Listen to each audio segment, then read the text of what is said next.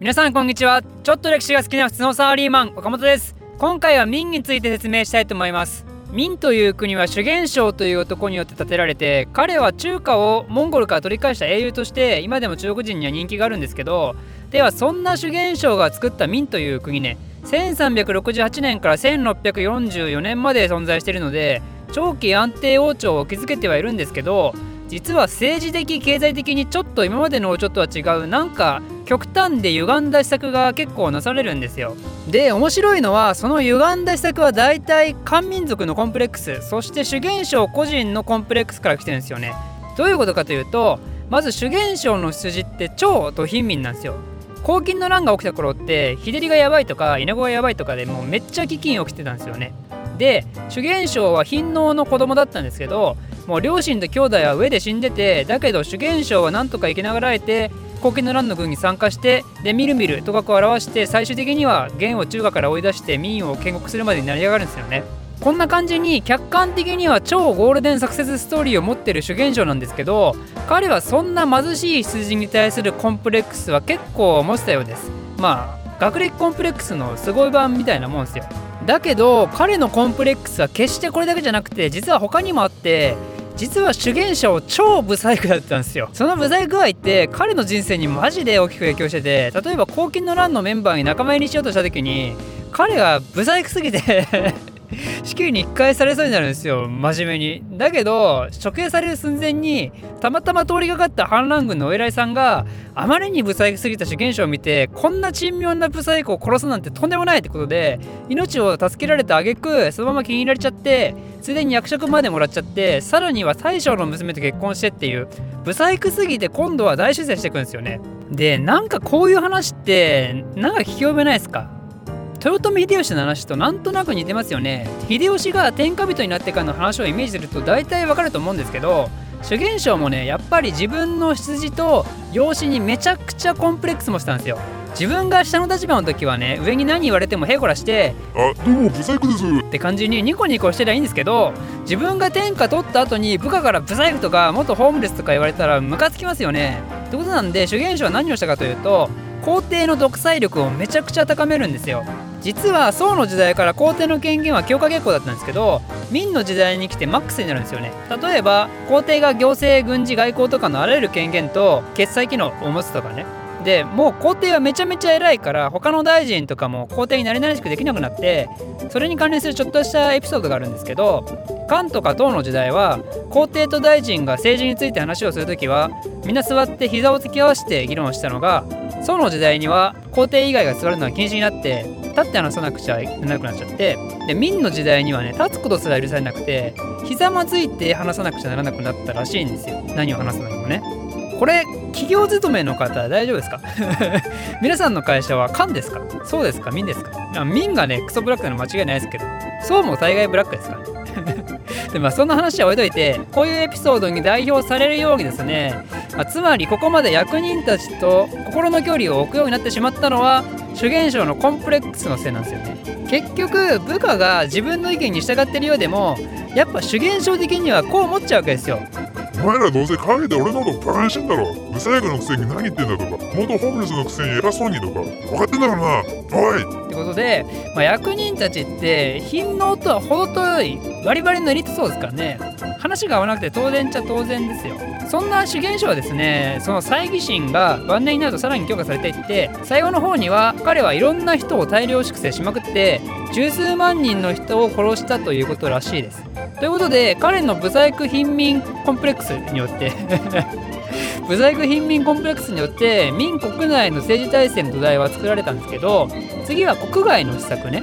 これはさっき言ったように今度は漢民族のコンプレックスが登場してくるんですよ。元の時代はモンゴル人たちによって中華を蹂躙されてたじゃないですか。だから反モンゴル人つまり反外国人つまり中華国内は漢民族だけで何とかしようぜっていう大規模な鎖国政策が行われるんですよ。主元省の行った経済策は元の施策の大否定から入ってるわけなんですよね。元の時代はパックスモンゴリカに代表されるようなグローバリズムが形成されてたわけですけどまた元の時代には金銀との交換を保障した打艦紙幣が流出されてたんですけど、まあ、そういうのいいからってことで一切自由商業を奨励しないんですよね。その代わり現物主義の社会に逆行していくんですよ。納税も農作物による現物だったり力仕事の生の労働力を提供させたり、まあ、こんな感じで昔のすごい昔の古き良き時代を取り戻すみたいな感じだったんですけど実はそうは言っても外国とのつながりを一切するわけではなくてどういうことかというと外国相手にはうちとビジネスするのは禁止だけど超高貿易はいいよって言ったんですよ。